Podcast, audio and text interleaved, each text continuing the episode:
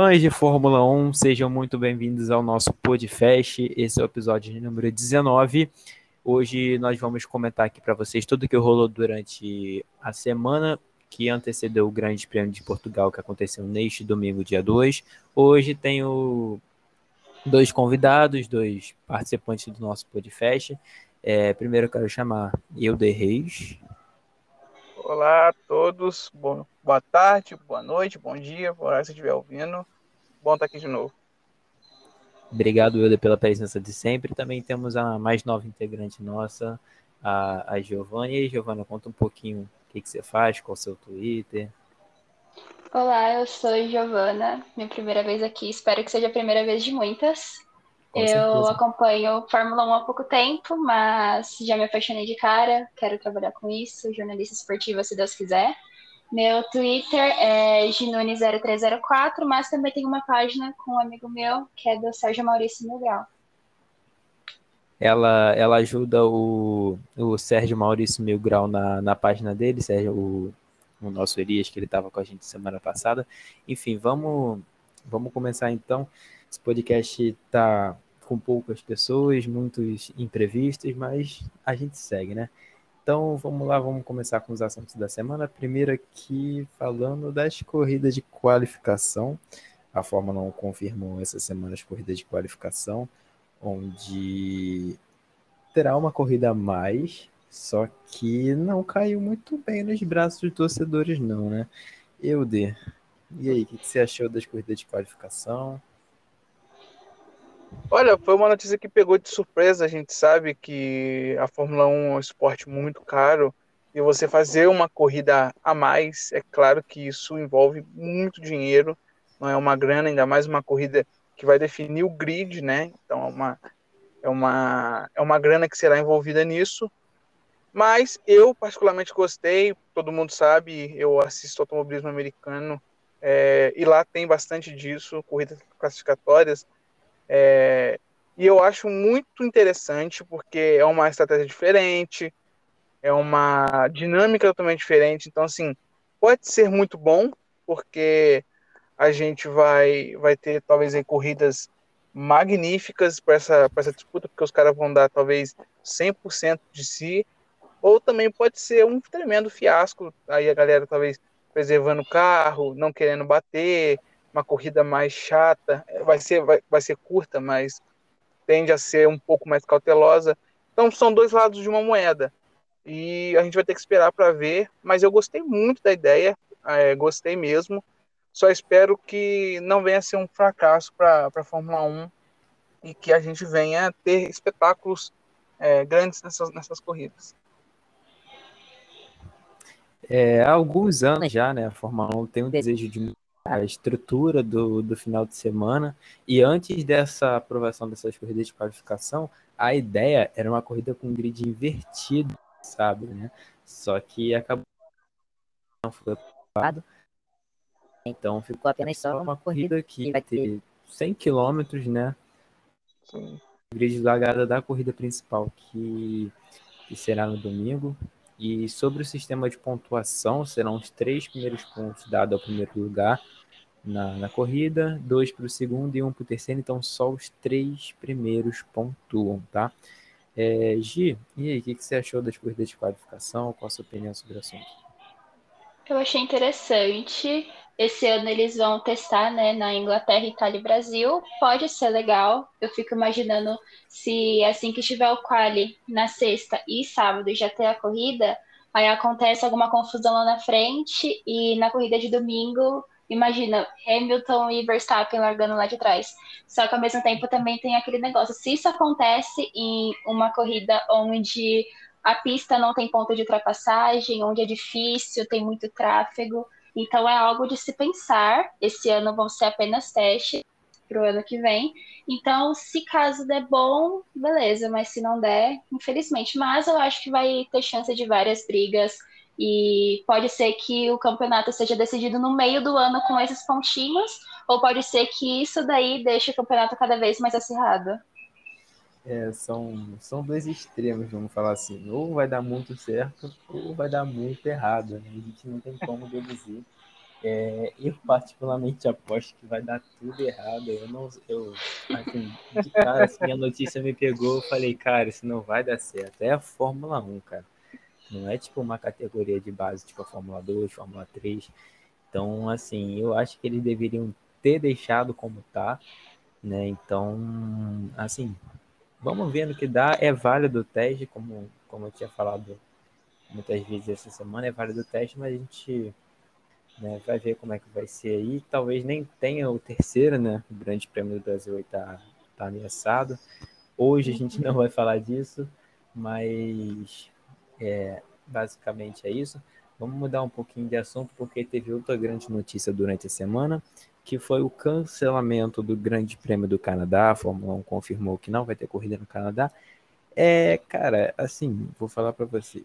Esse, esse, cancelamento do Grande Prêmio do Canadá, é, ele se deveu mais por conta da quarentena que tinha que se cumprir, né? E como a, se não me engano, de 14 dias, né?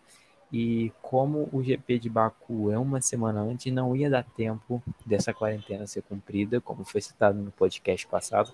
Então, o Grande Prêmio do Canadá acabou de ser cancelado e o Grande Prêmio da Turquia, palco do sétimo título de Lewis Hamilton ano passado, uma corrida emocionante até, está de volta. Então, Gi, e aí, o que, que você acha que aconteceu, o cancelamento do Grande Prêmio do Canadá e o que, que você espera do Grande Prêmio da Turquia para esse ano? Eu acho que pode ser uma boa. Eu gostei muito do GP da, da Turquia do ano passado. Já assisti outros GPs do Canadá. É um circuito legal também, eu acho. Só que quando, como é algo que envolve saúde, assim, eu pensei primeiro em não. Já que aconteceu, não vamos ficar lamentando muito. Turquia tem um baita de um circuito, pode dar uma corrida muito emocionante, como no ano passado. Ano passado trouxe, como você falou, o sétimo título do Hamilton, trouxe um pódio do Vettel, que fazia tempo que a gente não via isso. Então, pelas emoções que tivemos ano passado, pode ser que seja uma corrida muito boa também. Claro, não colocar a expectativa lá em cima, porque senão a gente pode quebrar a cara, mas eu acho que pode ser sim uma boa corrida. É, quebrar a cara como a gente quebrou nesse grande prêmio que a gente vai falar um pouco daqui a pouco, que eu vou te falar que eu esperava muito mais. Viu? Uhum. Mas uhum como a, a gente tinha citado, né, gente? É o seguinte, o, o, Grande Prêmio da Turquia foi uma baita de uma corrida ano passado. O asfalto, o, o circuito, né, foi reasfaltado. Então, assim, a pista estava muito escorregadia, combinou com uma grande quantidade de chuva na qualificação e, no, e na corrida. Essa qualificação acabou dando a pole para Lance Stroll. Quem ia imaginar uma pole do Lance Stroll, né? E, e o, o pódio do Vettel conquistado na última curva num erro do Leclerc, que depois ele ficou muito bolado, ele xingou horrores no rádio, sou merda, sou merda, que não sei o que. Gente, essa corrida foi louca. Direito do Bottas, né? Tipo, tomando volta do Hamilton. Impressionante também esse feito. É, mas eu quero ouvir a opinião do Euder, cara. Euder, grande prêmio da Turquia vindo aí de novo. Suas expectativas. Conta pra gente. Olha, primeiramente falar sobre o, Grande Prêmio do Canadá. É, eu sei que é, é por uma questão de saúde, entendo isso, acho que foi a melhor decisão a ser tomada, mas eu sinto falta porque eu acho a pista é, de, de Montreal uma das pistas mais legais do campeonato. É uma pista que eu tenho um carinho muito, muito enorme. Assim, uma das corridas que eu mais gostava de assistir, mesmo sendo aqui no, no Brasil, às vezes ela não passava na TV aberta por causa do horário que ela é mas eu sempre gostei da, da corrida. E, cara, eu, eu também não posso negar que eu também gosto muito da Turquia, até porque a minha primeira corrida que eu assisti foi o GP da Turquia de 2006, todo mundo sabe a história. E assim, é uma, é um, é um, é uma pista super, super legal, igual você falou, é uma pista, é um traçado é, que é interessante, Porém, a gente vai ter que esperar, porque como foi o GP do ano passado de Portugal, por causa da chuva, aquela coisa, sabe, que foi. O começo da corrida foi, foi bem interessante. A gente sabe que a mesma coisa funciona para o GP da Turquia. Teve chuva, claro que o final de semana todo teve aquele, aqueles vários problemas na pista. Então a gente vai ter que esperar um pouco para poder ver. E sem contar que os pilotos estavam é, correndo lá é a primeira vez é, alguns pilotos correndo a primeira vez, aqueles carros pela primeira vez, então assim, era uma Grande coisa parte, né? diferente. É, grande parte, era uma, é uma coisa bem diferente. Então, assim, é, eu acho que esse ano o GP da Turquia tende a ser um pouco mais monótono. Acho que vai ser uma corrida um pouco menos interessante do que foi ano passado. Porém, como né, a gente está falando sobre automobilismo, onde tudo pode acontecer, vai que, né? Eu espero que, que a corrida seja uma corrida boa, mas não podemos negar que sem acontecimentos ela também pode ser uma corrida extremamente sonolenta. Mas vamos esperar para ver o que vai acontecer. É, exatamente. O, o Grande Prêmio da Turquia, particularmente, é uma corrida que um, um circuito que eu gosto muito. O maior vencedor do circuito é o brasileiro, é o Felipe Massa. Ele tem três vitórias no circuito 2006, 2007, 2008. O Hamilton vem logo atrás com duas. Se ele ganhar esse ano, ele empata com o Felipe Massa. É, enfim, as corridas que a gente teve no Grande Prêmio da Turquia, ambas foram, tipo, boas, emocionantes, né? 2006, o, o Massa ganhou parte, assim, entre aspas, tranquilo, né? Com Schumacher e Alonso brigando atrás dele. É, tivemos grandes disputas dentro de pista, né? Entre Button e Hamilton na época de McLaren, Vettel e Weber na época de RBR. Então, assim, o Grande Prêmio da Turquia no geral trouxe muita emoção para os fãs de Fórmula 1, assim como eu já tinha citado no passado, e pode ser que esse ano, né? Venha aí novamente mais uma corrida emocionante, é o que todos nós fãs de Fórmula 1 é, esperamos, né? Então, vamos adiantar logo os destaques do Grande de Portugal. Vamos falar um pouco do que foram os treinos, a qualificação. E a gente notou de que aquela vantagem que a RBR tinha no início da, da temporada não é mais uma grande vantagem. A Mercedes chegou, a Mercedes está batendo de frente com a RBR e, e parece que ao longo do ano essa disputa vai ficar bem mais equilibrada do que já está, então há um equilíbrio né, entre, a, entre as duas equipes, principalmente entre eh, Hamilton e Max. Né, o, o Bottas ainda não, é, apesar de ter liderado o, o treino 1, ter feito a pole position, ele ainda parece não não tá, é, como eu posso dizer, não tá, não tá dando expectativa para a gente, para o torcedor, de que pô, vai ter as duas Mercedes brigando. Não, a gente fala de Mercedes parece que só o Hamilton faz alguma coisa, sabe? Apesar. Tanto que a equipe Mercedes teve uma atitude, assim, que na minha opinião não foi muito legal. Na hora que o Bottas fez a, a pole position, a equipe nem expulsou nenhuma reação, né? A maioria, a grande parte, né? Então foi algo bem polêmico.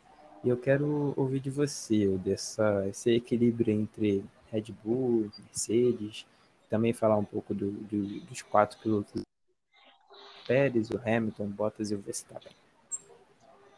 É, a gente, você falou, você citou bem falando sobre esse, esse, essa vantagem que a Red Bull tinha no começo do campeonato. Eu acho que ela ainda tem. Para falar a verdade, eu acho que não, não é uma vantagem do carro, e sim as pistas. É, eu creio que a, que a, que a Red Bull ela vai ter vantagens em bastante pistas, em bastante pistas do campeonato. A gente sabe que tem muitos traçados aí que vão ser curvas bem lentas, aquela coisa de a aerodinâmica fazer a diferença.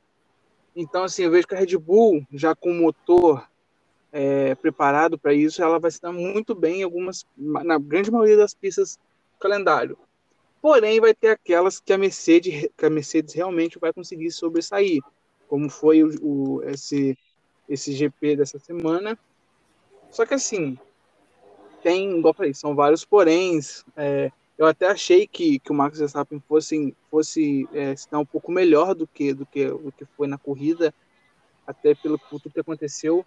Só que parece que a Red Bull está com uma deficiência na tal saída, na, na, não é nem saída, na entrada de curva, a gente viu hoje na, na corrida. E isso pode ser um problema em algumas pistas, igual eu falei, algumas pistas aí pode ter esse problema, e esse problema pode ser grave, porque, querendo ou não, é, ele, ele precisa, aonde ele, onde ele vai ter o carro dominante, ele precisa vencer com facilidade. E se as outras corridas que ele não tiver facilidade, ele começar a perder muito ponto pro, pro Hamilton, ele pode chegar no final esses pontos podem fazer muita falta. Então vai ser vários, são vários fatores. É, claro que Bottas e, e, e Pérez influenciam nessa briga. O Bottas, muito mais do que o Pérez, porque a gente já viu o Bottas fez a pole esse fim de semana. É, é um cara que, que se, se depender, ele pode terminar à frente do Verstappen algumas corridas. Não fez isso hoje, porque o Verstappen fez uma. A Red Bull fez uma tática perfeita no pit stop, mas era para ele ter terminado na frente do, do Max Verstappen na corrida. Então, assim, o Bottas pode ser o fiel da balança.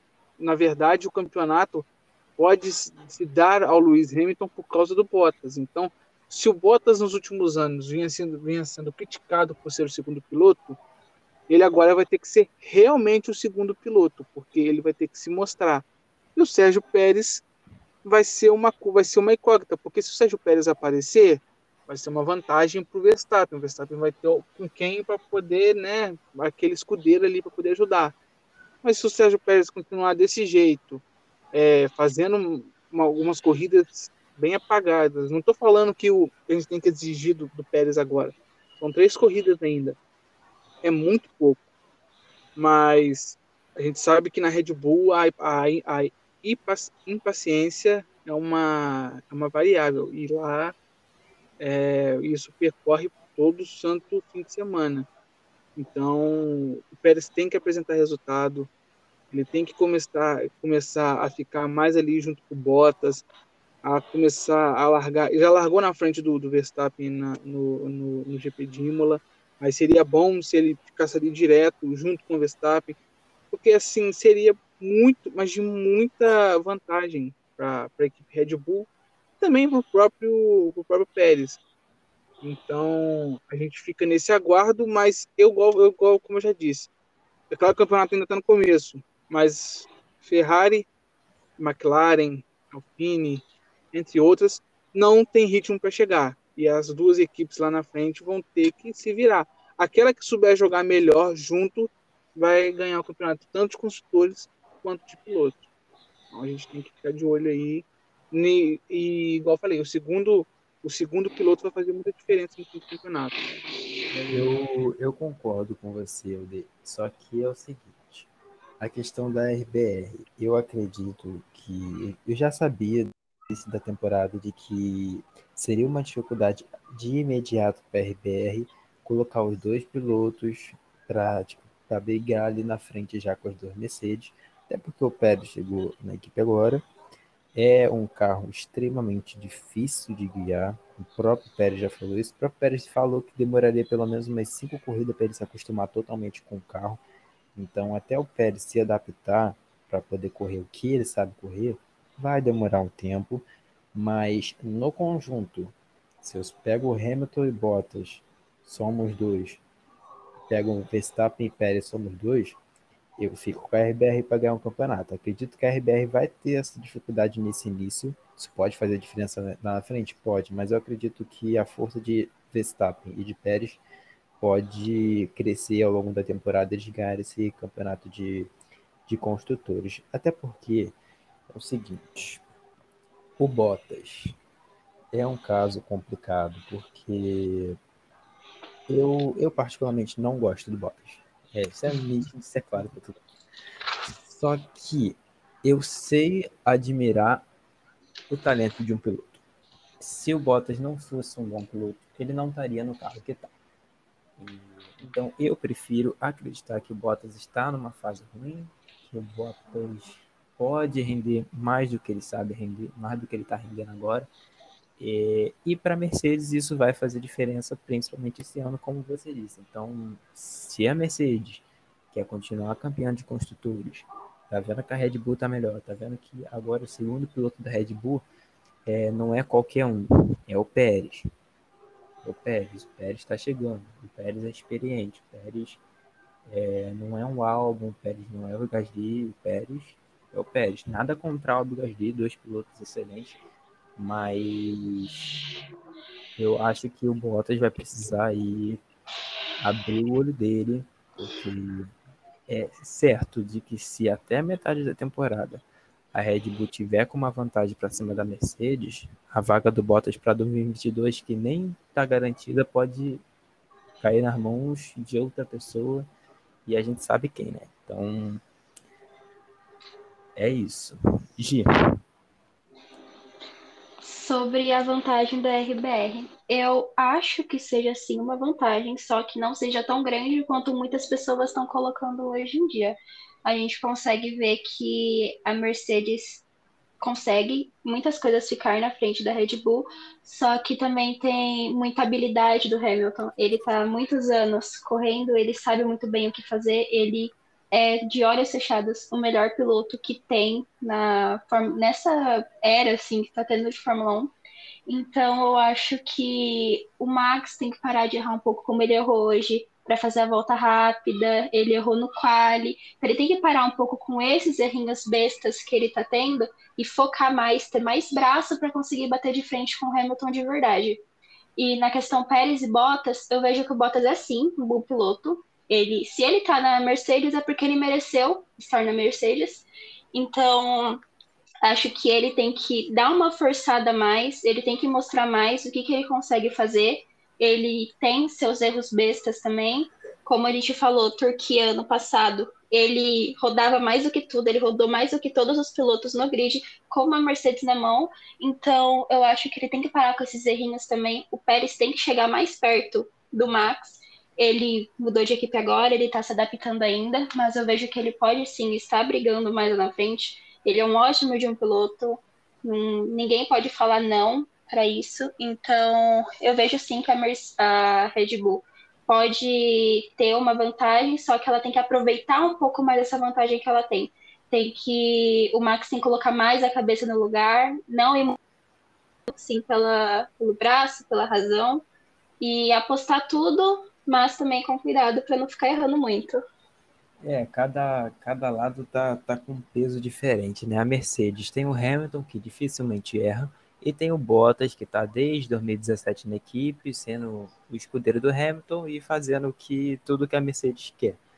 É, então, já é uma equipe que está sete títulos seguidos, oito títulos seguidos ganhando é, na Fórmula 1. É, então, assim, é uma equipe, é a equipe se bater, é uma equipe difícil, a Mercedes está tá bem junta, só que não depende só do Hamilton, o Hamilton pode ser o melhor piloto da Fórmula 1 atualmente, nos últimos anos, mas ele precisa da ajuda do Bottas e o Bottas, principalmente nessa temporada, vai precisar fazer mais do que ele está fazendo agora e a gente sabe que ele pode. Né? E a Red Bull é, tá com o Max, como a gente falou, tem que parar de errar. Bottas precisa pegar, o Bottas, ó, o Pérez precisa pegar rápido o jeito da, do carro, né? é, se aproximar mais do Max para poder brigar frente a frente, vai ser uma disputa boa. Se eu tivesse que apostar até o fim da temporada, eu vou de Red Bull. Gi, Mercedes Também. Red, Red Bull. Euder. Olha, eu vou de Red Bull, vou também de Red Bull, mas botando um pouco de fé na Mercedes pelo conjunto da obra. Mas acho que a Red Bull tem vantagem. Mas uh, o conjunto da obra, a Mercedes é um pouquinho melhor. No, no palpite de pré-temporada, eu botei a Red Bull como campeão de construtores, mas eu coloquei o Hamilton como, com, com, como campeão, né? Então, tipo, eu ainda tô, tô com fé nisso, apesar de eu estar tá torcendo pro Max, eu acredito que ainda não vai ser o ano dele. Acho que o Hamilton conquista aí esse, esse oitavo título, mas o conjunto da Red Bull vai ser melhor que o conjunto da Mercedes, então minha aposta foi nessa, né? Então, vamos mudar um pouquinho de assunto, eu quero falar um pouco é, de um grande destaque nas duas primeiras corridas não foi lá aquelas coisas, mas no quali, grande prêmio de Portugal, a gente notou que a equipe Alfine, a antiga Renault, deu uma, um salto bem grande, uma evoluída, é, foi para o Q3 com, com, quase com o Alonso, o Alonso, se eu não me engano, teve uma, uma ótima volta deletada, enfim. É, e evoluiu bastante, é, era algo que a gente assim tava precisando, né? Não precisando, a gente estava numa expectativa, pô, Alfine vai ficar nisso mesmo, a gente esperava mais. E tá aí, Alfine, o Ocon fez uma excelente corrida, o, o Alonso largando um pouco lá de trás também, conseguiu chegar na zona de pontuação atrás do Ocon, então assim, é notória a, a evolução do Alpine. Agora basta saber se vai ser só para o Grand Prix de Portugal ou nas outras corridas eles vão estar competitivos ali. Porque se eles estão competitivos ali, eles chegam ali por trás da McLaren, da Ferrari. Opa, peraí, eu quero esse terceiro lugar aqui. Será, Gi? Eu acho que sim, acho que eles têm tudo para mostrar o que, que eles vieram fazer. Ano passado, tanto que a Renault, né, estava falando da Alpine e Fernando Alonso colocou a nossa expectativa lá em cima. Foi sim uma grande decepção essas duas primeiras corridas da temporada. Eu achei que poderia estar mais. O Alonso tá levando de 10 a 0 pelo Ocon, é algo que eu tô realmente impressionada. E eu vi essa corrida hoje, eu fiquei doida, assim. Eu vi, gente, dá para fazer muito mais, dá para ir brigar mesmo, terceiro lugar, ficar até mesmo em quarto. Então, eu acho que pode sim crescer mais, eles podem se adaptar mais com o carro, fazer um ajuste aqui, ajuste ali. E quem sabe, né, um terceiro lugar, alguma coisa assim. Acho que ficaria muito feliz de ver. É, o Felipe parece ter, ter potencial para isso. Eu ainda não apostaria para a final da temporada para o fim ficar em terceiro. Mas, assim, está em evolução. A gente não sabe o que vai acontecer nas próximas corridas, nos próximos de prêmio. Se o Alonso até o final da temporada vai conseguir é, recuperar o que ele pode fazer, mesmo estando acima da idade média do grid, né? É, vamos ver se ele consegue recuperar o, o, o bom bom piloto que ele é, né? Ele tá tomando pau do Ocon, foda, né? Tomar pau do tudo bem. Nada contra o Ocon, Euder, Alfine, Alonso, Ocon, terceiro lugar de construtores aqui. Olha, é uma briga boa. Eu particularmente gosto muito de Fernando Alonso. Para mim é um piloto espetacular. Não sou aquele fã do Alonso, mas é um cara quarentão, é um cara da velha escola, da velha escola. Então, assim, eu gosto muito dele. É, e fiquei feliz, cara, ver, ver a equipe Renault, né? A gente pode falar que é Alpine, mas a gente sabe que o núcleo dela é, é a equipe Renault. Ano passado a gente se iludiu muito pensando que a equipe já começaria esse ano embalado, assim como outra decepção que a gente deve falar logo em seguida, que é os carros, queridíssimos carros verdes. Mas assim, eu fiquei muito, mas muito feliz de ver a Alpine passando por Q3 com o Ocon. O Alonso fez, igual você falou, fez uma volta boa que foi deletada. É, infelizmente, ele fez uma voltaça mesmo. Ele tinha. Eu, eu sei que ele tinha porte a passar por Q3. E, cara, eu fiquei vendo todo mundo falar: ah, mas ele tá tomando um pau do Ocon. Gente, vamos pensar. Ele ficou dois anos entrando no Fórmula 1. Ele tava guiando Indy, guiando é, carros protótipos WEC, eu acompanho também, ele estava correndo de WEC, correu em outras categorias aleatórias pelo mundo, mas assim, são dois anos sem entrar num carro de Fórmula 1. É claro que isso faz uma diferença. Quando o Ocon voltou ano passado, ele também ele tinha ficado um ano, um ano apenas fora. E não foi tão simples assim quando o Ocon voltou. E sem contar que pô, o Alonso já tem 40 anos, 40, se não me engano, tem 40, 40 e poucos não é um cara tão jovem.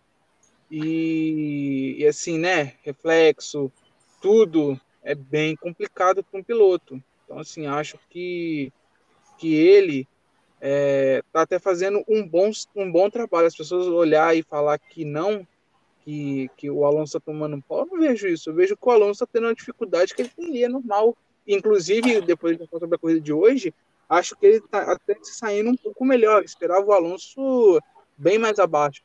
A gente for olhar outros, outros exemplos do grid, por exemplo, como não querendo comparar diretamente, mas até mesmo com o Vettel, é, a gente, eu, eu espanto realmente com o que está fazendo o Fernando Alonso. Para mim, ele está provando o piloto que ele sempre foi.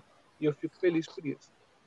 É, eu, eu sempre falo aqui né, que é, o Alonso ele é um excelente piloto, é um dos meus pilotos favoritos hoje em dia.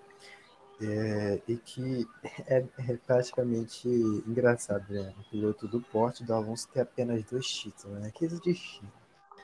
Mas, assim, o Alonso pegando o jeito, eu acho que ele vira esse jogo para cima do Ocon e ele consegue colocar o fim ali bem, bem forte na briga contra a Ferrari e a McLaren. Ainda acho que, que não chega, não. Mas que eles vão brigar forte, eles vão. Né? Então, assim, acredito muito. Só um comentário nada a ver. Eu acho o Alonso a cara da NASCAR. Você não acha, não, Euler? Ah, eu acho. eu acho o Alonso a cara da NASCAR, mas assim, eu acho que não, não o Alonso de agora. Eu acho o Alonso dali de 2018, 2015, 2018, aqueles anos amargos ali na McLaren. Ele era muito a cara da NASCAR, aquele cara que reclama, aquele cara que tá sempre insatisfeito com o carro, que quer mais, que quer, né? Aquele cara que tá afim de brigar, mas não tem muito, mas tá afim imagina, de brigar. Imagina só ele correndo tá? um dia. Poderia acontecer, ele, ele, gosta de correr em oval, né? Ele já, já falou, já, já declarou isso, que gosta de correr em oval. Se um dia acontecer, seria legal pra gente que, que, que assiste. Inclusive, estou assistindo nesse momento, seria bem, seria bem interessante. Então, existem, então, assim, existem idosos na NASCAR? Olha, inclusive, só, só passando, é claro que tem nada a ver com o podcast, mas eu vou passar uma informação rápida. É, semana passada eu vi uma corrida de uma categoria de acesso da NASCAR em que estava correndo um querido senhor de 78 anos. Então, assim, é claro que a idade lá não importa muito. Então, se o Alonso quiser correr no futuro, quem sabe? É, eu acho que ele é cara do. Imagina ele chegando na NASCAR, ganhando na campeonato de NASCAR. Não vai ser tão fácil assim, mas seria legal. Enfim, voltando aqui pro, pro nosso foco, que é a Fórmula 1, eu nem tinha colocado na lista de pauta, mas você lembrou bem, cara. Que decepção sendo a Aston Martin, o Stroll ficou no, no, no Q1. Surpreendentemente, o Vettel calou a boca de muitos e foi porque três, só que o ritmo de corrida ainda não foi aquilo que a gente esperava, ficou fora dos pontos. O próprio Stroll, se eu não me engano, passou o Vettel no final da corrida. Então, o desempenho da Aston Martin tá abaixo, né, Yuri? Ah, muito, muito, muito, muito. Eu fiquei, eu juro pra vocês, eu fiquei no, durante os treinos livres tweetando algumas coisas, falando, ah, pô, realmente o Vettel tá decepcionando. E acabou que no final quem me impressionou foi o próprio Vettel. Porque assim, cara, eu não vou mentir para vocês, não. Ah, esse desempenho da, da Aston Martin, a gente sabe, né? É, é, é o núcleo ainda da Racing Point, mas é decepcionante demais, cara. Se você pensar que, uma, que a mesma equipe ano passado era a terceira no campeonato, vencendo corridas, foi punida e mesmo assim ainda chegou em terceiro no campeonato de construtores. É, sabe, toda aquela aquela expectativa gerada. A pô, é um carro. Quarta. A Rispot foi quarta. Sim, e, e, ela, e ela, a gente lembra, ela parece muito com aquela Williams de 2014, que, pô, apareceu, fez pole, sabe? Tava lá brigando com a Mercedes e que depois foi só caindo. Então, eu fico assustado, só que o, a, a Williams ainda demorou dois anos para isso acontecer. A Williams é, ficou ali 2015, 2016, em 2017 ela, 2017 ela realmente começou a cair, 2018 foi indo até onde está hoje. Então, esse, esse mau desempenho da Aston Martin me deixa preocupado, porque eles não caíram igual a Williams caiu, eles estão muito pior do que foi a Williams. Então eu fico pensando hoje se daqui a três anos a Aston Martin vai estar talvez pior do que a Williams de hoje. Então, assim, é uma preocupação que, que me gera, até mesmo o próprio Vettel, porque a gente sabe que o Vettel, emo, emocionalmente falando, e até mesmo em termos de pilotagem, já não estava num alto nível na Ferrari. E agora, com a Aston Martin e esses mais mil problemas, eu não sei se o Vettel vai ficar muito tempo na categoria. Assim, não tô falando aqui que o Vettel vai aposentar amanhã. Gente, calma, depois para ninguém me matar lá nos comentários. Só tô falando que eu não sei se o Vettel vai ter aquela vontade de continuar correndo, porque, cara, poxa, o cara tava lá na Ferrari tudo dando errado, mas era desgraça da desgraça. Aí o cara vai para uma equipe que tava que venceu corrida, uma equipe que fez pole, uma equipe que tava era terceiro campeonato. Cara, a equipe já está lá a ponto de estar tá brigando com o Williams e Alfa Romeo. É realmente preocupante. Eu olho para Aston Martin hoje e eu fico preocupado, porque a gente sabe que o dinheiro lá não, a gente sabe que o Stroll tem um, sei lá, um milhão de sei lá o que dinheiros, não sabe, mas a gente sabe que ninguém quer jogar dinheiro fora. E a Aston Martin do jeito que está indo, ela está jogando dinheiro fora. Então me preocupa demais, me preocupa mesmo a questão do próprio Vettel, a questão da equipe e até mesmo outros, outros, outros futuros. A gente fica muito de olho nisso daí, porque já, hoje a gente pensou, primeira corrida, segunda corrida, beleza, um desconto. Mas esse final de semana já deu para ver que o negócio realmente, o buraco é bem fundo. É, cara, eu vou falar aqui um negócio. É, desde o ano passado eu venho martelando de que desde que o Vettel perdeu aquele título de 2018 para o Hamilton, acho que principalmente ali na, quando ele erra sozinho na Alemanha na chuva, uhum. que ele vai no muro, fica bolado. É, eu acho que ali houve o começo, ali foi o começo da, da decadência do Vettel e o início que ele está início que ele tá hoje, né? É, eu como fã do Vettel é, é, triste, sabe? Tipo, fico triste. Eu sei da capacidade do Vettel, eu sei o que, que ele pode render dentro da Fórmula 1, mas tá difícil, tá difícil. A gente tá longe de mim saber o que está acontecendo com ele, se é o psicológico, se ele realmente, o nível dele caiu, né? Tipo, se ele realmente não pode render o que ele rendia, porque, assim, é difícil, sabe, aceitar. Então, e vou falar outra coisa. O desempenho da Aston Martin depende muito do Vettel, porque não é só porque o Lance é filho do dono mas eles contrataram o tetracampeão para poder colocar na equipe um espírito de campeão, um, título, um espírito de equipe vencedora. E não é isso que a gente está vendo na Aston Martin. Né? Parece que tá um clima de enterro lá dentro. Isso que parece.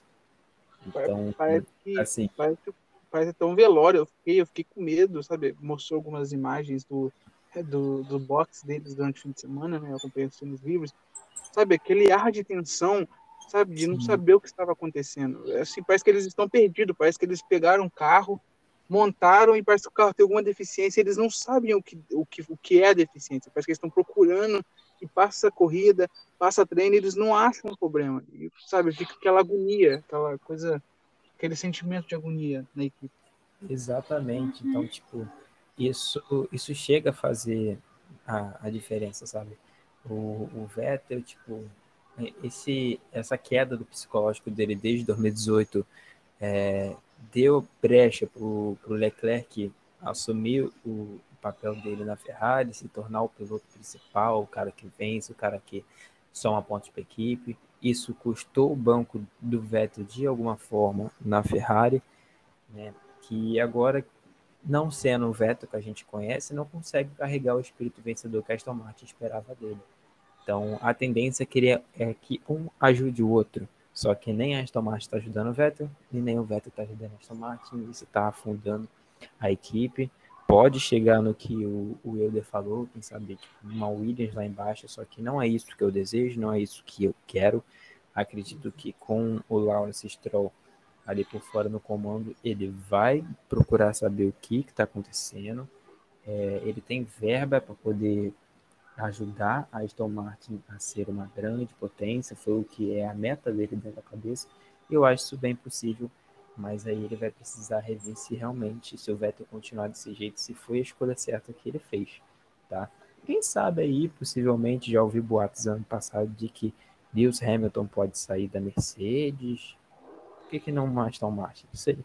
E aí, é. Aston Martin, Vettel, Stroll, ano passado, quando foi anunciado que o Vettel ia para Aston Martin para esse ano, eu coloquei as expectativas lá em cima, lá no topo. Aí já veio o pessoal falando que a Aston Martin ia dar o amor que ele estava precisando, que estava faltando na Ferrari.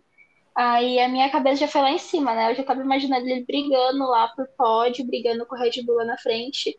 E muitas pessoas pensaram isso também, só que a gente viu que o buraco é mais embaixo, né? Esse ano não tá dando certo.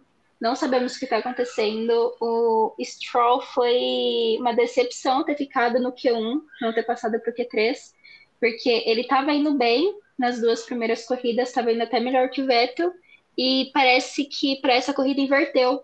O Vettel foi melhor que ele, chegou no Q3, chegou a largar em décimo lugar, mas ao longo da corrida, da corrida foi caindo o desempenho deles, terminaram em 13 terceiro e 14 quarto. Havia aquela decepção, né? Poxa, a equipe estava ganhando um monte de coisa, aí levou um campeão para a equipe deles, mudaram o nome, mudaram um monte de coisa lá dentro e mudou o desempenho também, caiu muito. Então acho que tem que melhorar sim, tem que achar o ponto de equilíbrio, o jeito que tá, tá muito triste pro torcedor ver, pro fã de automobilismo, né? Porque quer ver a equipe dar certo. É muito difícil você encontrar alguém que fala, não, eu não gosto da Aston Martin. Acho que eu nunca encontrei ninguém que fala isso.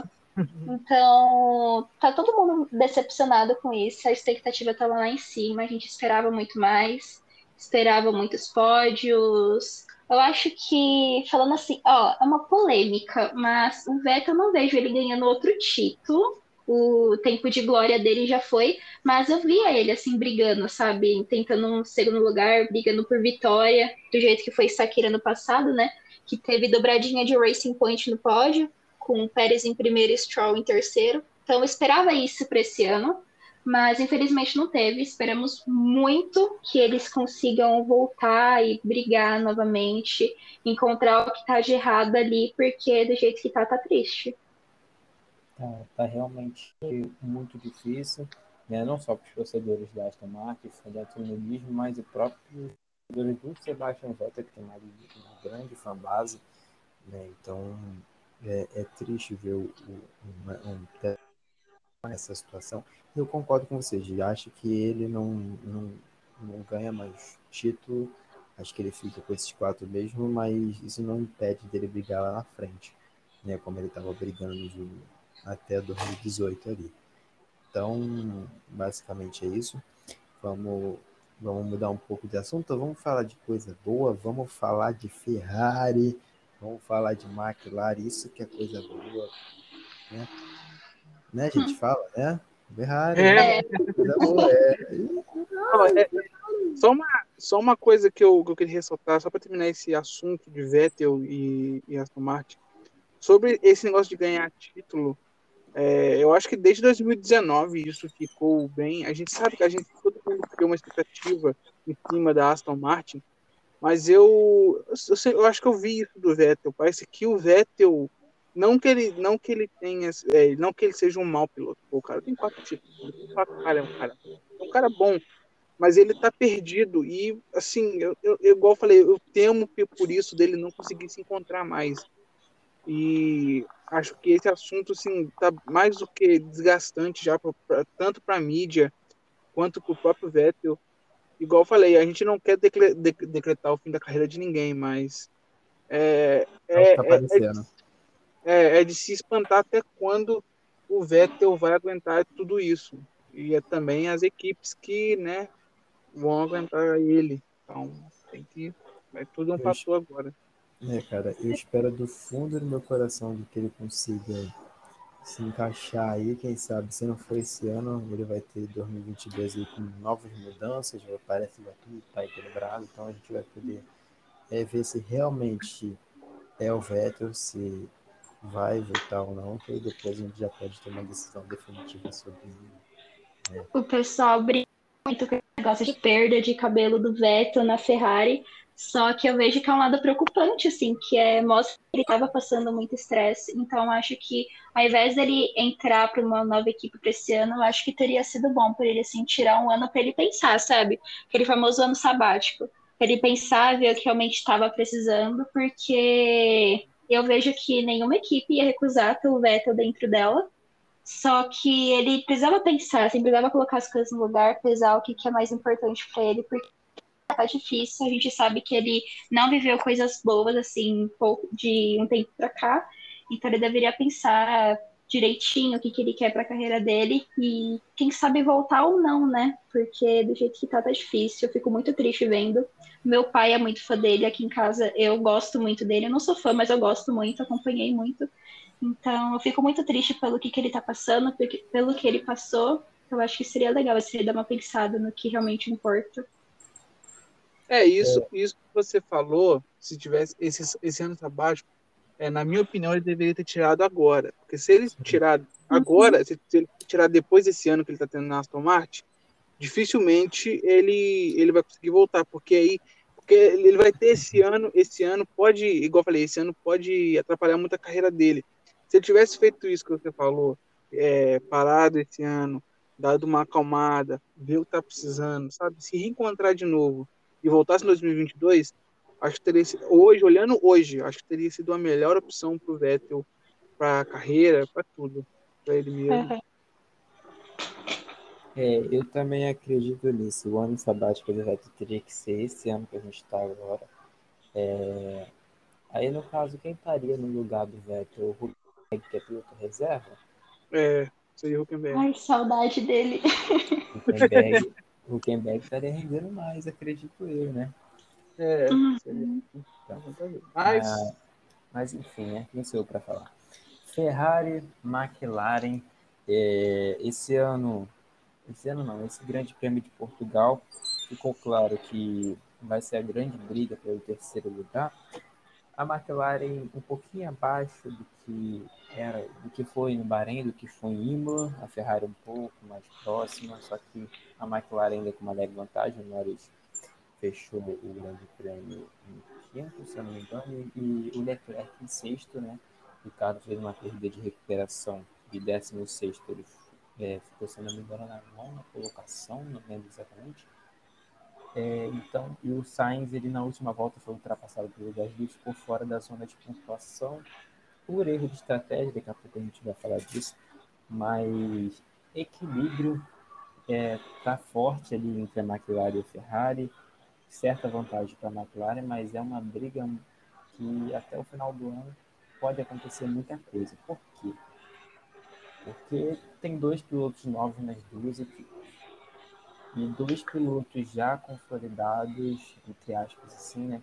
Que são líderes das equipes. Então, tipo, Charles para a Ferrari, Lando para a McLaren, dois jovens pilotos extremamente rápidos, extremamente talentosos, carregando é, dois pilotos ótimos, né? O Daniel, sem palavras para descrever o Daniel Ricciardo, que para mim é top 5 de pilotos atuais do grid. Só que tá de carro novo, tá demorando para se acostumar com o carro da McLaren, mas quando ele pegar um jeito vai ser uma força para a McLaren. Assim como o Sainz. O Sainz ele se adaptou mais rápido ao carro da Ferrari, ele está sendo rápido, às vezes até mais rápido que o Leclerc em alguns, em alguns, em alguns treinos, né, no próprio, na própria qualificação ele teve uma posição melhor de largada, e só que a Ferrari acabou vacilando na estratégia com o Sainz, especificamente nessa corrida. Né? Macio, ele poderia ter colocado pneu duro e até o final, como foi com o Leclerc, só que a Ferrari acabou ficando o pneu macio, o pneu médio, perdão. Ele foi perdendo desempenho durante da metade para o fim da corrida e acabou sendo ultrapassado por carros mais rápidos.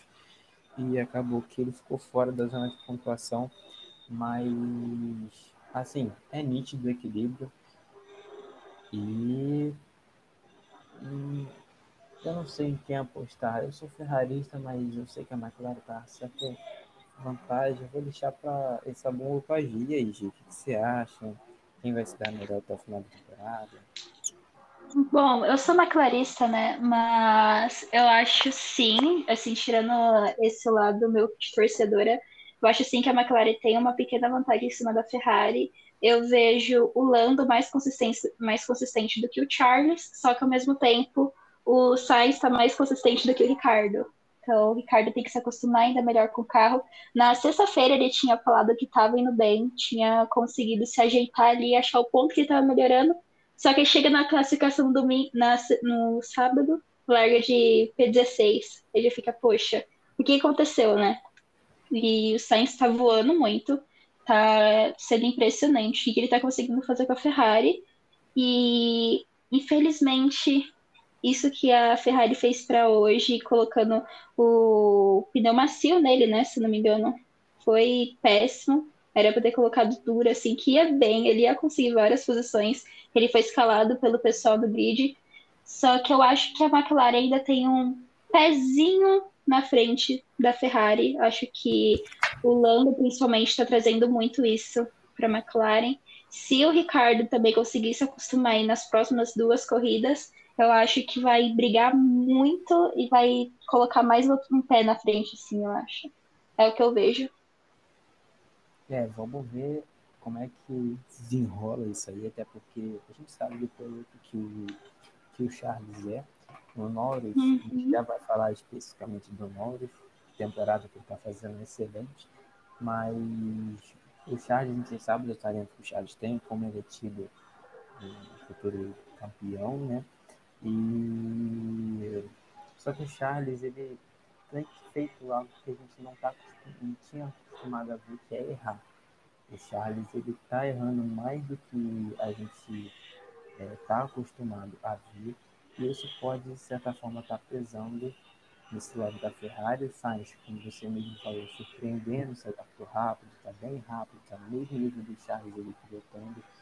Então, é algo que pode fazer diferença e o Ricardo precisa esse rápido, esse, esse carro aí, né? Pegar de jeito, pegar forte, firme esse carro aí para poder brigar com, com a Ferrari, se defender bem, porque eu, vai, eu vou de McLaren para ganhar, essa batalha, fazer o quê? Eu. Olha, é bem legal as duas equipes, essa briga, né? A gente histórica, sabe, né? histórica. histórica. McLaren, Mercedes e Ferrari, a gente lembra muito 2001, 2000 ali, grandes momentos. E é legal ver porque, assim, se você for olhar na, na teoria, é tudo exatamente igual. São duas equipes grandes, dois pilotos que, veio, que, veio, que vieram da base, que é o, o Norris da McLaren, o Leclerc da Ferrari, dois ex-pilotos da Red Bull, que é o Sainz e o, Ricardo, os dois chegando agora, os dois já consolidados. Então, assim, a mistura ali é totalmente igual. Não tem como falar que um está em vantagem pelo outro.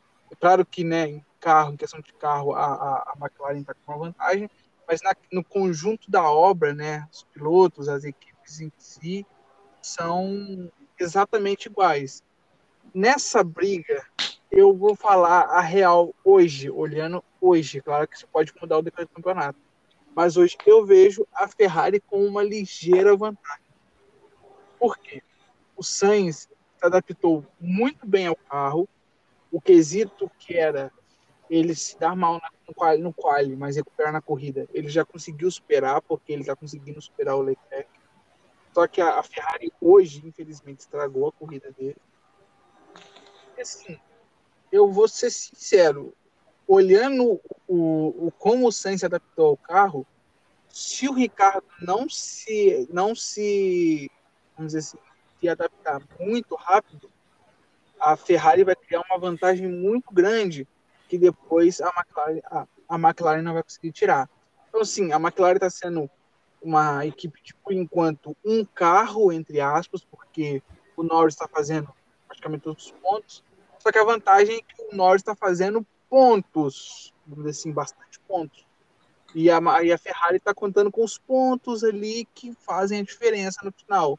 Hoje, claramente, o, o, o Sainz não tem uma de pontos por causa da, da má estratégia, mas a gente sabe que se ele tivesse feito a, a mesma estratégia, ele teria terminado ali sétimo, é, talvez oitavo. Então, não é um resultado que eu diria muito, e acho que, que, que, a Ferrari tem sim condições de, de brigar e até mesmo ultrapassar a McLaren. E vai depender, igual eu falei, vai depender muito do Ricardo. Se o Ricardo conseguir se adaptar rápido ao carro, vai ser legal, porque vai, aí sim vai ser uma, um tiroteio ali que vai ser maravilhoso.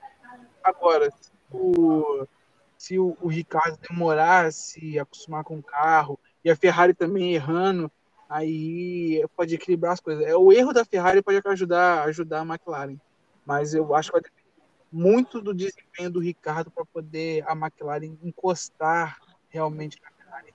Porque a Ferrari parece que agora encontrou é, um bom ritmo, é, um bom acerto e agora ela precisa focar para poder em 2022 fazer um carro para realmente vencer corridas.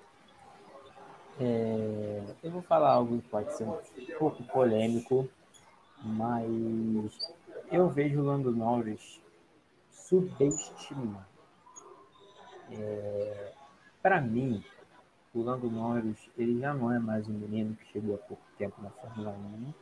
Esse ano ele está mostrando que é um ótimo piloto é o protegido da McLaren, é o futuro da McLaren, que a McLaren aposta nele para se reerguer ao topo da Fórmula 1, como já foi alguns anos atrás.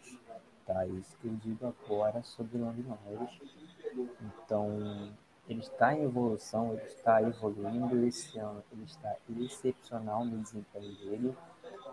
E eu acho que ele está, mesmo assim, ele ainda está sendo subestimado. O que, que eu ia falar? Leclerc está por Ricardo, assim como Sainz está por Norris. Eu risco essa hipótese, porque para mim o Norris superou o Sainz.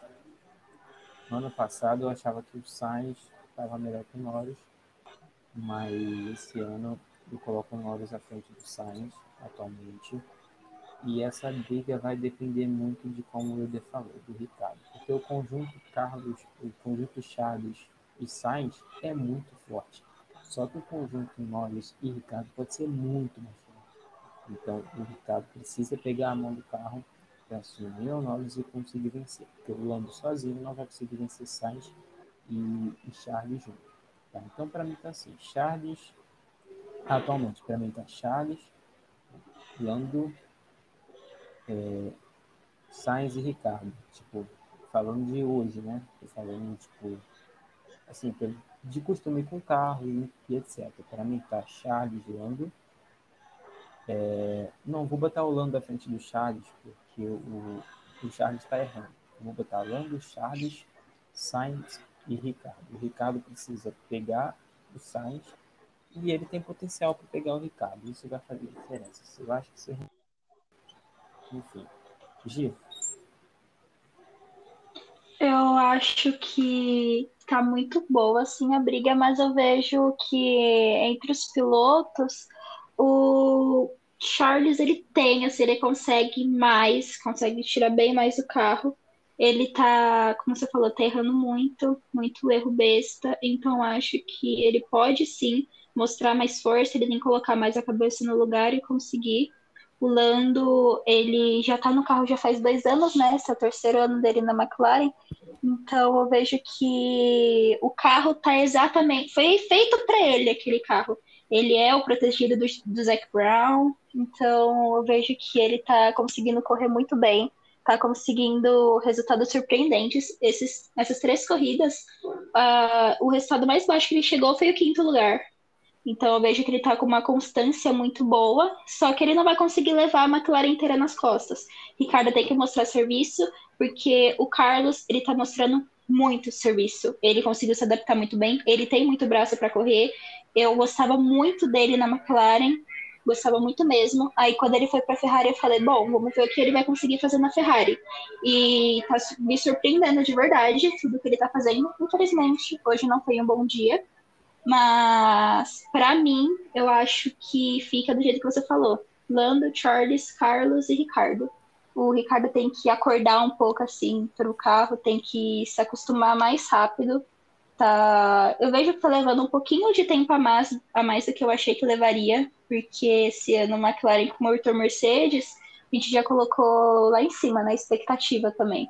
Falou, não, vai brincar com, vai brigar com o Red Bull para terceiro lugar, segundo lugar, então, eu vejo que tá sim um passo à frente da Ferrari, só que não do jeito que todo mundo queria e não do jeito que eles conseguem ficar. E eu vou te falar, o Sainz, apesar de ter já se adaptado ao carro, eu acho que ele pode render muito mais. Porque uhum. o Sainz ele é mais experiente que o Norris, querendo ou não. Então, eu acredito que se o Sainz é, evoluir mais do que ele já evoluiu, principalmente na Ferrari, é aí que vai ser o ponto de equilíbrio, porque quando o Ricardo pegar o jeito, a McLaren vai ter a vantagem. Mas o Sainz, evoluindo dentro da Ferrari, pode também fazer a diferença para a equipe de Maranello. Tá? Então, Ferrari tem que aproveitar esse tempo agora que eles têm, que o Ricardo está se acostumando para ir colocar o tanto de ponto que eles conseguirem na frente. Exatamente, o que não está acontecendo, porque a McLaren lidera essa briga entre Ferrari com 53 pontos e a Ferrari tem 42. Mas tudo pode acontecer, né? Então, a gente falou um pouquinho de, de McLaren e Ferrari, a gente falou é, de Lando Norris. Então, vamos só falar um pouquinho dessa, dessa corrida que começou um, um safety car, o, Kimi Raikkonen, que para mim já devia estar tá fora da Fórmula 1, já deveria ter se aposentado, cometeu um erro bobo, né? Por sorte, não prejudicou a corrida de seu companheiro de equipe, acabou é, abandonando, causou um safety car que, que, não fez muita diferença numa corrida. A gente não sei nem o que falar da corrida, cara. A corrida tava falando muito chato, meu Deus, tá correndo. Yuri? Oi, oi, oi, oi, alô, alô, alô, me ouve? E é, assim, fala um pouco Eu comecei a falar, mas. Eu comecei a falar, mas acho que não tinha ouvido. É, eu sou fã do, pra quem não sabe, tá, gente? Eu sou fãzaço do Kimi Raikkonen. Amo Kimi Raikkonen de paixão, mas eu tenho que admitir que hoje foi um erro feio, muito feio. É, acho que, que a Alfa Romeo hoje, para mim, é uma equipe muito boa. Eu gosto da Alfa Romeo, tá, gente? Eu também sou muito fã da Alfa Romeo. Acho que a Alfa Romeo hoje, para mim, é uma equipe até boa. Mas o Raikkonen também tá na hora, tá chegando a hora dele dar tchau, sabe? Não é que eu não quero aposentar, tá todo mundo se aposenta, tá aposentando todo mundo hoje. Não, não é, não é bem assim. É porque a gente sabe que, que, o, que o Kimi Raikkonen pô, já passa dos seus 40 e poucos anos. E assim, a gente sabe que o cara, quando o cara tá pilotando com vontade, quando ele não tá, ele vai, eu acho que ele ainda, ele ainda deve pegar um novo regulamento por, por vontade própria, mas eu não sei se ele vai ter é, equipe para isso, ou se alguém vai querer ficar com ele. Mas ele ainda é um campeão mundial. Como o Vettel é quatro vezes campeão mundial, Kimi Raikkonen ainda é o campeão mundial de 2007. A gente não pode negar que o Raikkonen tem um talento fora, de, fora da curva, mas ele vem cometendo alguns erros que realmente deixam a gente um pouco desanimado, tem ido ao Q2 com a Alfa Romeo, às vezes o Giovinazzi fica no Q1 e ele passa pro Q2. Mas assim, acho que já deu a hora do Raikkonen. Acho que, como fã dele, eu não quero que ele, sabe, saia como aquele cara que fez tudo errado no fim da carreira. Eu quero que ele saia bem por cima.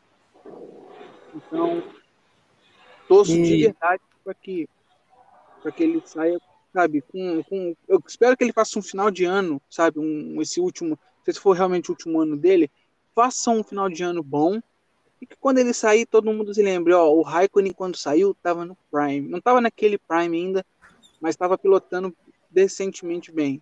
Então eu quero que eu, eu como fã dele eu quero que ele saia desse jeito, não fique errando, errando, errando e sei lá seja demitido. Eu, eu acho que seria uma coisa feia, seria pior para ele. Lembrado de alguma forma, né? Mas sobre a corrida, o que, você achou da corrida em si? Ah, tá. Sim, é, eu já ia falar sobre isso. É, cara, eu fiquei muito decepcionado porque eu nunca acordei tão cedo para um GP que era tão tarde, que o GP era 11 horas, eu fui, era 6 e meia, eu já estava de pé. Aí eu fui obrigado a ver algumas categorias de base que estava tendo aí corridas mundo afora, para poder passar o tempo e aquela, aquela ansiedade. Sabe, a gente, eu, alguns amigos meus têm um preconceito com a Fórmula 1, admito isso. E eu não tenho. Para mim, corrida, corrida. Se tiver duas crianças com Velotrol eu vou ali assistir, eu amo corrida.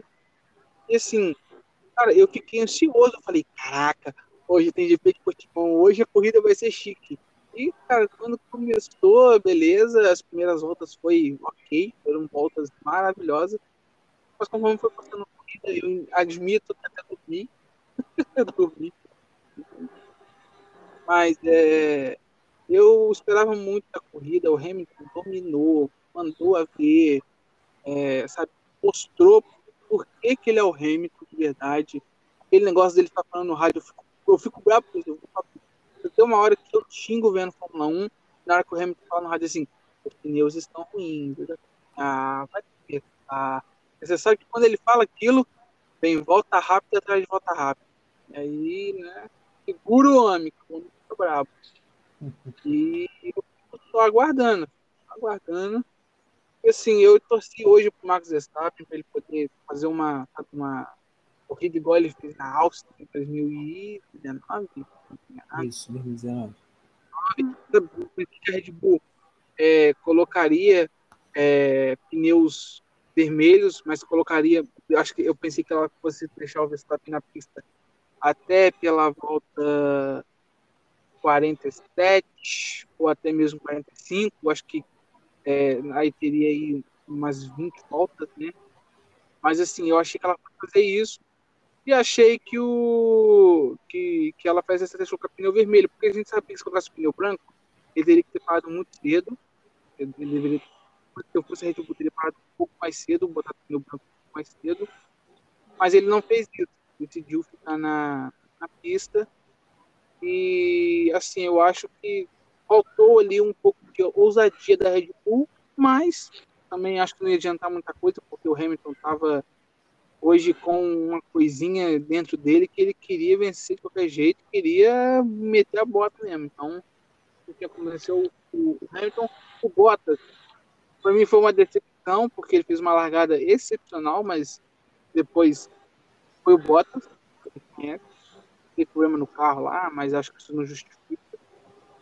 E acho que a, a corrida em si, igual eu falei, foi, bem lenta.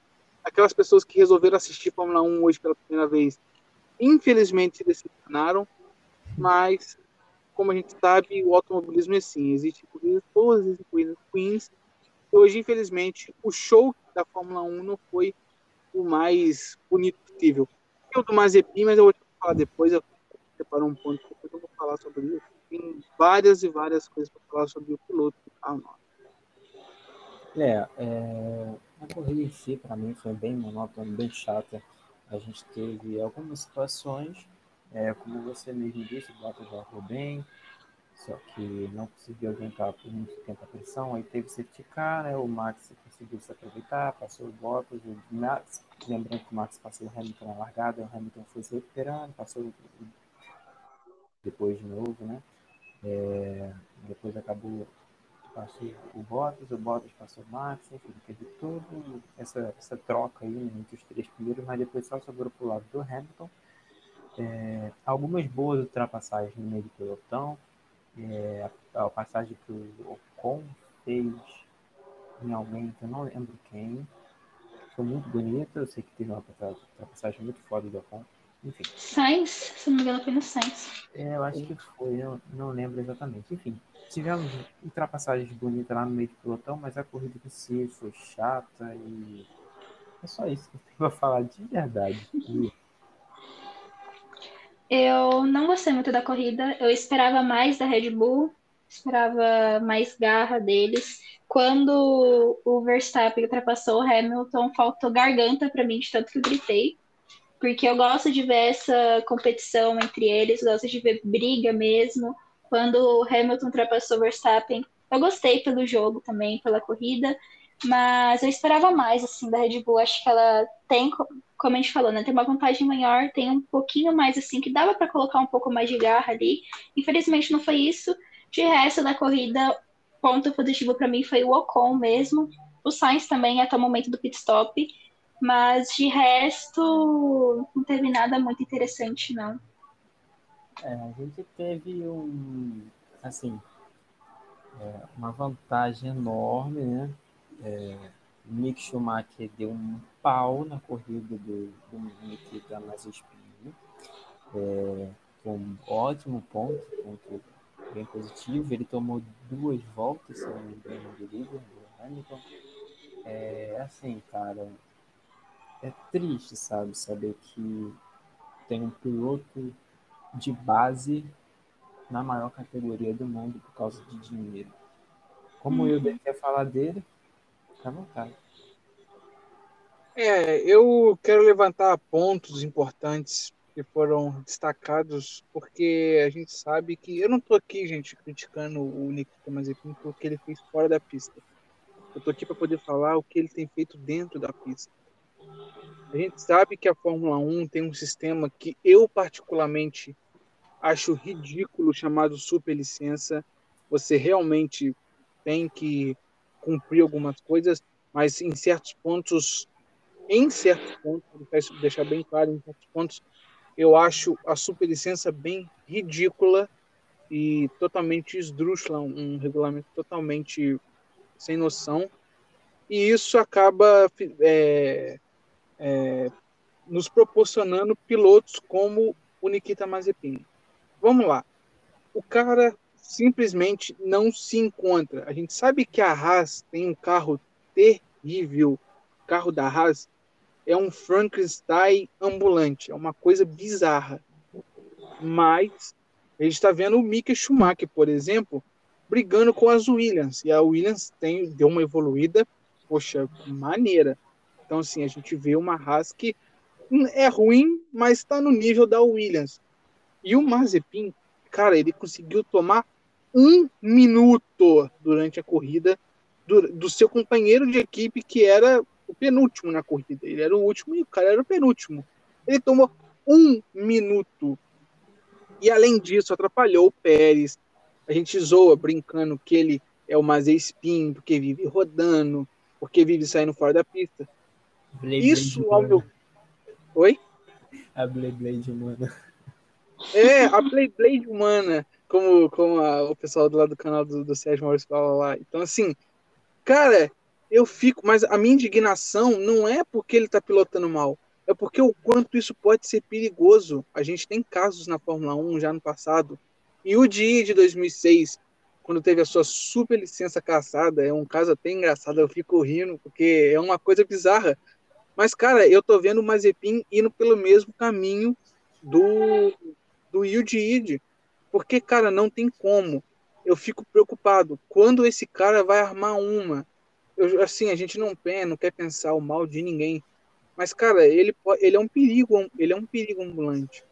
Sabe? A gente, a, gente, a gente fica esperando quando que ele vai poder, sei lá, às vezes tirar um piloto da vitória. Às vezes até mesmo machucar outro piloto, porque, cara, o cara que não consegue manter o próprio carro, que, sei lá, tá tomando um minuto, esse cara é um perigo. Então, acho que a FIA tem que olhar isso bem, sabe? Colocar isso em análise. Poxa, é, eu tenho um caso que eu tenho um UDI de 2.0 na minha frente e eu tenho que, que, tomar uma atitude em relação a ele, porque se ela não tomar, isso pode acabar prejudicando um piloto algum dia. E aí, cara, para ela tomar essa atitude de, de até mesmo punir ou de, de rever o conceito, já vai ser tarde demais. Então, eu espero que a FIA tome uma atitude em relação ao, ao Nikita Mazepin, porque não pode ser assim. E, igual eu falei, a gente, a gente sempre brinca, ah, o Stroll é pagante, o Latifi é pagante, mas são pilotos que você vê, consegue ver um pouco de talento. Agora, eu me desculpe se tem alguém, eu creio, eu creio que também não, não tem muito torcedor, mas se tiver alguém ouvindo, me desculpem, mas o Mazepin não tem estrutura, não tem talento, ele não tem absolutamente nada para estar tá na Fórmula 1. E eu acho ele um perigo ambulante. Agora, quando esse perigo vai se mostrar para a FIA poder ver que ela está fazendo uma coisa de errado, só Deus sabe. É, cara, eu, eu, eu concordo com basicamente o que você falou. É, é, realmente difícil aceitar que tem um piloto ele não é só uma mapa, tipo, ele não é só um, uma pessoa, tipo, ruim pessoalmente, fora da Fórmula 1, sabe? Ele é um péssimo piloto. Então, assim, cara, é, é inacreditável, sabe? Você quer acrescentar alguma coisa? Não, ai, eu tenho até um negócio assim quando eu vou falar nele. Mas para mim, ele não deveria de jeito nenhum estar na Fórmula 1 por é perigoso mesmo estar na pista. Eu lembro da Fórmula 2, não lembro qual foi a corrida, mas ele fechando o Mick, fechando o Drugo, o jeito que ele tem, a agressividade dele dentro da pista é em um nível extremo, assim. Hoje ele fechando o Pérez, eu olhei para aquilo e falei, gente, é perigoso. O Pérez estava rápido, estava mais rápido que o Mazepin, mas o Mazepin vai e joga o cara para outro lado. Sabe, é, eu fico imaginando algum dia algum piloto tá lá dão bandeira azul pro Mazepin, ele não faz isso, tá lá com raiva de alguma coisa que aconteceu, joga o carro para cima do outro piloto e acontece o acidente, sabe? Eu penso muito nisso, eu acho que a FIA deveria rever o Mazepin lá dentro. Não é saudável para ninguém ele estando lá. Então acho que o lugar dele não é ali. Provavelmente é, também não é na Fórmula 2. Ele tem que achar um outro caminho, porque para esse ele não serve tem nem que rebater. Eu concordo com vocês. E, e basicamente é isso, né? Vamos, vamos só, para encerrar nosso podcast de hoje, que já está até um pouco longo, Vamos falar um pouco do próximo Grande Prêmio, que já na semana que vem a gente tem o Grande Prêmio da, da Espanha, então a gente vai botar um pouco da nossa expectativa, é, como deve ser a corrida. Enfim, o GP da Espanha, para mim, é, é, basicamente o que aconteceu hoje, né? Uma corrida monótona, uma corrida chata, sem muitas ultrapassagens. Normalmente o Poi sempre nessa corrida, blá blá blá blá, eu não espero muita coisa não. Mas é grande prêmio, vou estar assistindo, vou estar esperando, criando uma corrida boa, fazer aqui. É, e vamos lá, palpite de qualificação e corrida. Eu acho que o Hamilton faz a pole e que ele ganha a corrida. Ele vai fazer a pole, vai ganhar a corrida. Eu cansei de ficar postando mais. Ju. Uh, para mim, Verstappen faz pole e ganha a corrida. Eu não gosto muito do GP da Espanha. Eu acho que Espanha, Mônaco, por mais que tenha história, mas pensando no circuito, sim, é Espanha, sim. Mônaco, Hungria e, e as Marina, para mim, são os, meio que os piores, assim, sabe? É bem monótono, é bem chatinho, assim, de ver, mas eu acho que fica Verstappen, Verstappen vai fazer a pole. Não sei se ele ganha a corrida, não sei motor Honda, né, se vai acabar dando alguma surpresa pra gente, talvez até um pneu estourando, mas quem sabe. Para mim, é, é pole de número 100 do Hamilton, vitória 98. Olha, eu eu tenho uma esperança no GP da Espanha, porque a gente sabe que é, lá é uma, uma pista com, vamos dizer assim, aquela coisa de traçado antigo. Então tem uma esperança da briga entre Hamilton e, e Verstappen. Pode ter, podemos ter um round 4 lá. E eu acho que vai ser uma pista que teoricamente deva favorecer a Red Bull. Mas a Mercedes obviamente não vai querer ficar para trás.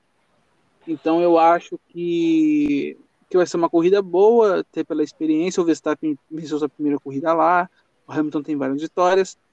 Vai ser uma corrida. Eu, eu, eu sei que todo mundo acha que o GP de, de, da Espanha de Mônaco vai ser chato, mas eu ando esperançoso pelo, pelos dois GPs, inclusive o de Mônaco. Eu não, eu não vou mentir, eu estou. Eu gosto muito de Mônaco, para mim é uma da entra na minha lista de traçados mais emblemáticos e, e também sabe aquele hall de que eu queria, gostaria de vencer um dia. Então eu, eu coloco sim que eu acho que a pole deve cair com o Valtteri Bottas. Eu vou votar no Bottas de novo porque o cara realmente tem a aptidão para poder fazer poles e liderar treinos. Mas na corrida eu vou apostar no Verstappen porque eu acho que a Red Bull vai ter uma vantagem pelo Agora tem aquela curva 11, ou é a curva 10, que alteraram. Oi? É, é, ela, foi, ela ficou um pouquinho mais longa, tipo, a reta é. ficou um pouquinho mais longa e a curva um pouco mais lá para fora.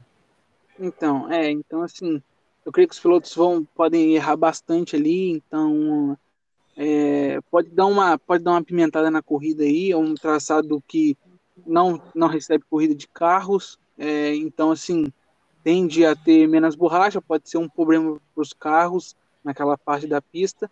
Então, a gente tem que esperar, vai ter vários ingredientes. Se chover, maravilha. Se não chover também, eu espero que, que Verstappen Hamilton e Bottas quiserem se encontrar na primeira, na primeira curva e bater para o resto da galera brigar, seria maravilhoso, mas se eles quiserem vencer também, fazer um bom espetáculo, estamos aí. É, aquela primeira curva ali é, é perigosa mesmo, né? Enfim. Fico pensando muito em Espanha 2016. Não é. desejando para nenhum piloto, mas. Não estamos desejando, mas se quiserem fazer, estamos aí. Hamilton, Hamilton e Verstappen, vocês estão abertos para reeditar essa, essa. Ai, gente, desculpa, mas eu torço por uma batidinha ali entre Mercedes, assim, para ver como que a Red Bull se comportaria. Dentro, é, dentro. Eu, também, eu, também, eu também admito que eu estou. Ah, não agora, porque está muito no começo, mas sei lá, talvez num eventual empate, uma disputa de título mais acirrada, uma batidinha entre o Hamilton e o Verstappen não seria de nada. Eu mal. só penso na Ferrari. Tá, então, então Hamilton pode bater no Verstappen, os dois podem abandonar e vai sobrar para uma Ferrari o pódio, ponto. É Ai, não, não, não pode. Eu fico triste. Ó, não pode. Eu vou, eu vou, eu vou mais além. É, quem, quem se lembra da, da, da, corrida de 2016 sabe que quando o Rosberg e o Hamilton bateram, é, a principal favorita na corrida era as Ferraris. E a Red Bull não vinha num bom momento depois da saída do Vettel. A Red Bull tinha dois pilotos teoricamente jovens, tinha acabado de problema com o Kivet. A Red Bull vinha em maus lençóis naquelas duas temporadas, então 2015 quanto 2016. E aí, né, dois postulantes ao título bateram, uma equipe que tava, que já foi, que já tinha sido grande nos últimos anos, acabou vencendo. Mercedes Red Bull batem esse ano, Ferrari ali, ou McLaren. Então, assim, né? Pode acontecer, não estou aqui prevendo, não sou mãe de nada, mas vamos esperar, né? vamos, vamos esperar. Então, é isso. Quero agradecer a, a vocês por ter participado de mais um podcast com a gente. É, obrigado, Gi, por, por estar aí com a gente agora, novo integrante da equipe. Obrigada, eu. E o que, que você achou? Ah, eu gostei muito. Foi muito gostoso assim conversar com vocês. Espero muito estar aqui de novo. É, eu acho que eu posso dizer assim que é realmente algo que eu quero, então vamos ver, né? Mas eu gostei muito. Obrigada pelo convite. Nada, você merece. Eu de obrigado pela presença de sempre. Você que nunca nos deixa. Jamais compare. ah, com certeza é muito bom estar aqui falando de Fórmula 1. É, é uma coisa igual, igual a Giovana falou, a gente gosta. E é muito legal a gente poder saber. Eu sempre falo, hoje mesmo, pediram para mim poder ir no mercado. Vou contar a história rápida. Assim, ah, vai lá no mercado para mim, na hora da corrida. Eu falei assim, não, eu tenho que gravar um podcast à tarde e eu não posso perder essa corrida. Então, é legal, é muito bom poder falar sobre aquilo que a gente gosta e é muito bom estar com vocês, então, assim, é maravilhoso. E tamo junto aí, Deus dando saúde, a gente tá aí sempre. Então, é isso. Obrigado a vocês que estão nos ouvindo, por, por estar nos acompanhando até agora. Né? E até semana que vem a gente vai falar do Grande Prêmio da Espanha. E é isso. Muito obrigado a todos. Obrigado a vocês novamente. E até a próxima.